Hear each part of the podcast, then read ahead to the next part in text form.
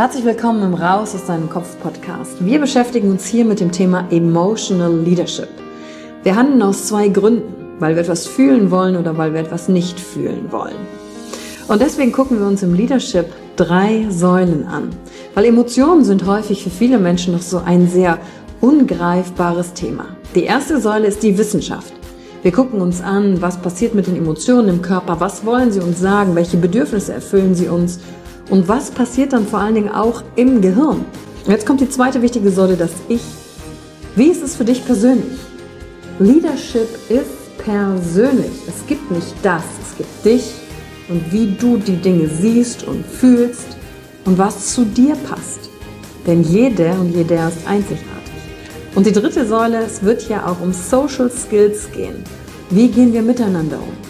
Verhalten, Kommunikationsskills, Führungsskills, Speaking Skills. Also alles um das Wir, das Miteinander zu stärken. Und dazu gibt es eigene Folgen mit persönlichen Erfahrungen von mir und ich schaue aber auch anderen Menschen in ihren Kopf durch Interviews, um zu gucken, wie sie die Thematik für sich gemeistert haben. Und du bist hier richtig, wenn du dir selbst auf die Schliche kommen willst. Wenn du die Kraft deiner Emotionen für dich und nicht gegen dich nutzen möchtest. Und wenn du vielleicht so ein Gefühl hast, von da gibt's noch mehr für dich in dieser Welt. Egal, ob du Führungskraft bist oder nicht. Denn am Ende führen wir immer, unabhängig vom Titel. Emotional Leadership. Discover Emotions, the key to your energy.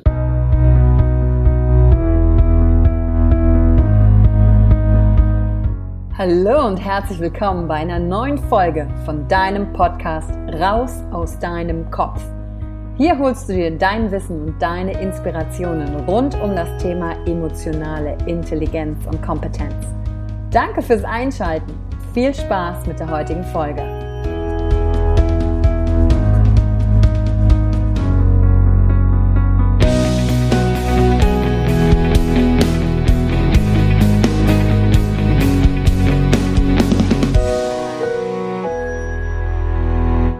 Erste Einsamkeit ist die ähm, Kontakteinsamkeit. Und Kontakteinsamkeit ist, wie der Name schon sagt, habe ich, wenn ich einfach zu wenig Kontakte habe.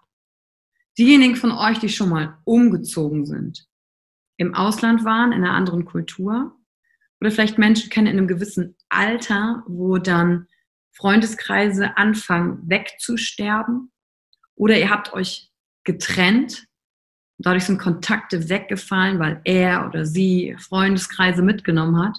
Oder du gehst äh, zu einem neuen Arbeitsplatz und du kennst erstmal noch niemanden. Das ist die Kontakteinsamkeit, also keine Möglichkeit erstmal zu haben, in neue Kontakte reinzugehen. Ähm, zum Beispiel bei mir, ich bin 2014 nach Shanghai ähm, gezogen und habe da drei Jahre gelebt. Am Anfang fremde Sprache, fremde Kultur, kein Plan. Oh, wo gehe ich hin? Dann habe ich im Homeoffice gearbeitet. Mein Partner hat es gut. Der ist zur Arbeit gegangen. Da wird dir automatisch ein Rahmen geschaffen, wo du mit Menschen in Kontakt trittst. Dann habe ich nicht studiert und dann habe ich gedacht, okay, wo kriege ich denn jetzt Kontakte her? Wenn ich nur im Homeoffice sitze, kommt ja keiner vorbei. Wo kriege ich jetzt Kontakte her? Und äh, würde ich zur Uni gehen, würde ich automatisch ja auf Menschen treffen, die auch zur Uni gehen. Und dann habe ich mir vor Ort überlegt, okay, welche Möglichkeiten habe ich, mit anderen in Kontakt zu treten? Und äh, Plattform funktioniert in Deutschland auch. Dann bin ich halt zu Meetup-Veranstaltungen gegangen und habe als zweites gesagt, okay, ich muss raus aus meinem Homeoffice und habe mir in einem Open Workspace einen Schreibtisch gemietet, wo ich automatisch Leute um mich herum hatte. Und diese Kontakteinsamkeit, wenn ich die nicht habe, keine Kontakte, nicht mit Menschen. Das, das sind Leute, die gehen dann einmal am Tag raus zum Bäcker und freuen sich, wenn sie mit der Bäckersfrau reden. Trifft auch ganz viel auf ältere Herrschaften zu.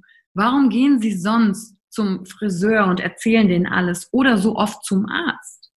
Weil der Arzt jemand ist, mit dem ich halt Kontakt habe. Wenn ich keine Kontakte habe, fühle ich Resignation und Bitterkeit. Aber ich habe auch eine Sehnsucht in mir. Eine tiefe Sehnsucht in mir zu sagen, ah, ich, brauche einfach auch jemanden zum Reden. Also das ist die Kontakteinsamkeit. Erste Einsamkeit haben wir fertig. Gebt ihr mal ein Self-High Five und sagt, Nummer eins haben wir.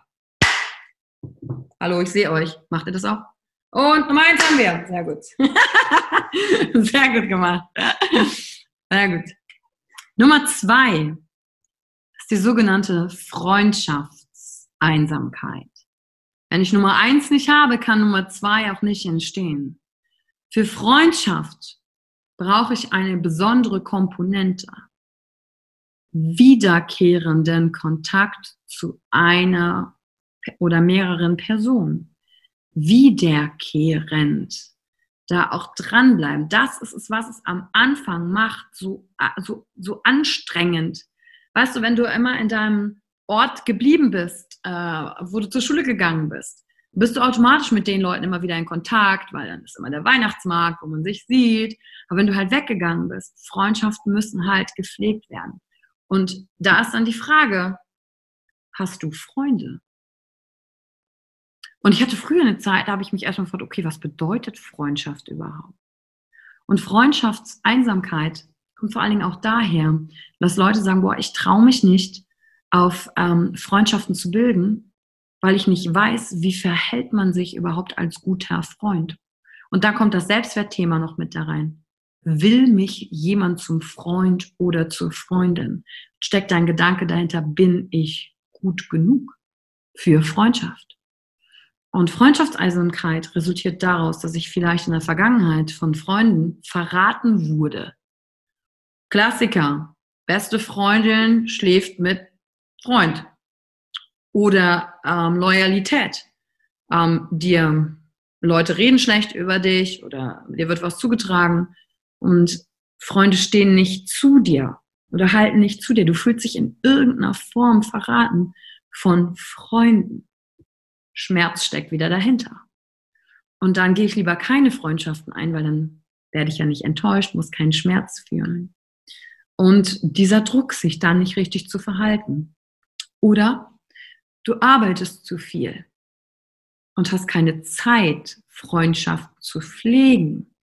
Und das ist mir passiert. Von 2012 bis 2014 war ich als Sales Manager im Außendienst und ich habe 60.000 Kilometer im Jahr im Auto verbracht. Ich habe pro Woche zwischen 300 und 700 Menschen getroffen im Vertrieb, im Training. Und abends war ich so durchenergetisch, dass ich keine Kraft mehr hatte, Freunde anzurufen. Ich hatte einfach keine Kraft mehr dafür. Noch ein Gespräch, vor allen Dingen, wenn ich die lange nicht gesprochen hatte, habe ich gedacht, oh, jetzt muss ich alles von vorne erzählen. Ich, ich kann nicht, das ist mir zu anstrengend. Und dann habe ich die lieber nicht angerufen. Und zack, vergeht ein halbes Jahr, ein Jahr und dann wird die Spanne immer größer. Und dann kam noch hinzu, dass ich genau in der Zeit in eine neue Stadt gezogen bin. Da kannte ich dann noch keinen. War immer auf Reisen unterwegs, konnte also nie, also hatte ich auch die Kontakteinsamkeit da, war zwar beruflich viel im Kontakt, nur daraus haben sich keine Freundschaften entwickelt, weil das jetzt nicht unbedingt nur die Leute waren, wo ich sage, hey, habe ich total Bock gehabt, die als Freunde zu haben. Und da habe ich mir halt eine Frage gestellt, da war ich damals dann 33, will ich, dass so mein Leben aussieht? Will ich, dass so mein Leben aussieht? Zu viel Arbeit. Was bleibt denn? Bleiben hinterher am Ende des Tages die ganzen Stunden, die ich in der Arbeit verbracht habe, oder bleiben die geteilten Momente? Und die Antwort für mich darauf war komplett klar. Da wusste ich so, nee, das will ich nicht. Aber dann wusste ich noch nicht direkt, okay, was muss ich jetzt verändern? Was muss ich jetzt tun? Das kam dann erst im nächsten Schritt. Und die Basis für diese Freundschaft ist halt Vertrauen, Selbstvertrauen anderen zu vertrauen und auch zu sagen, okay, wie viel mehr Menschen müssen mir denn beweisen oder was müssen denn Menschen noch tun, um zu beweisen, dass sie meine Freunde sind? Also knüpfe ich eine Bedingung daran. Und natürlich die Beständigkeit. Kontakt muss von mir ausgehen. Und dann kennt ihr vielleicht diese Gedanken, die, ah, ich bin, jedes Mal bin ich diejenige, die sich meldet. Können sich nicht auch mal die anderen melden? Ja und nein. Wenn es dir doch gut tut, Kontakt zu haben, warum nicht mit diesen Personen? Und warum dann auch nicht ansprechen? Sag mal, kommt mir das nur so vor? Bin ich den? Darf ich mal einen Gedanken mit dir teilen?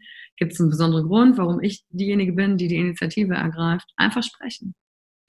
Und was dann nämlich auch passiert mit gewissen Freunden, das ist ähm, interessant für diejenigen von euch, die auch in Persönlichkeitsentwicklung mehr unterwegs sind, dann fangen wir an, ähm, über bestimmte Lebensbereiche auch nicht mehr mit unseren Freunden zu sprechen.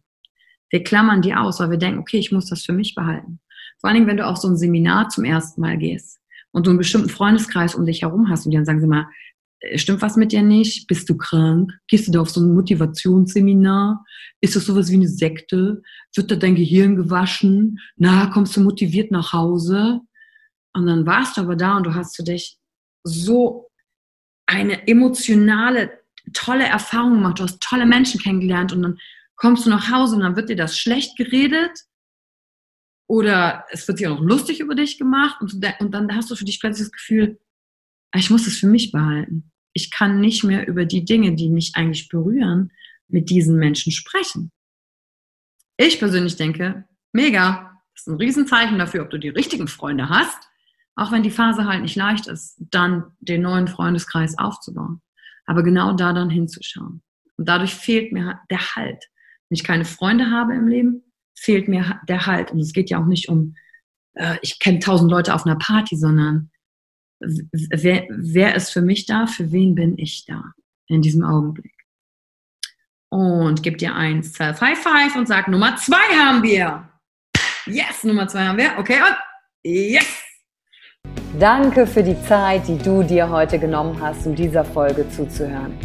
Damit hast du wieder etwas für dich getan, das dir niemand nehmen kann. Und wenn dir etwas aus dem Podcast gefallen hat, bewerte ihn gerne und teile ihn mit anderen Menschen, die dadurch auch wachsen können.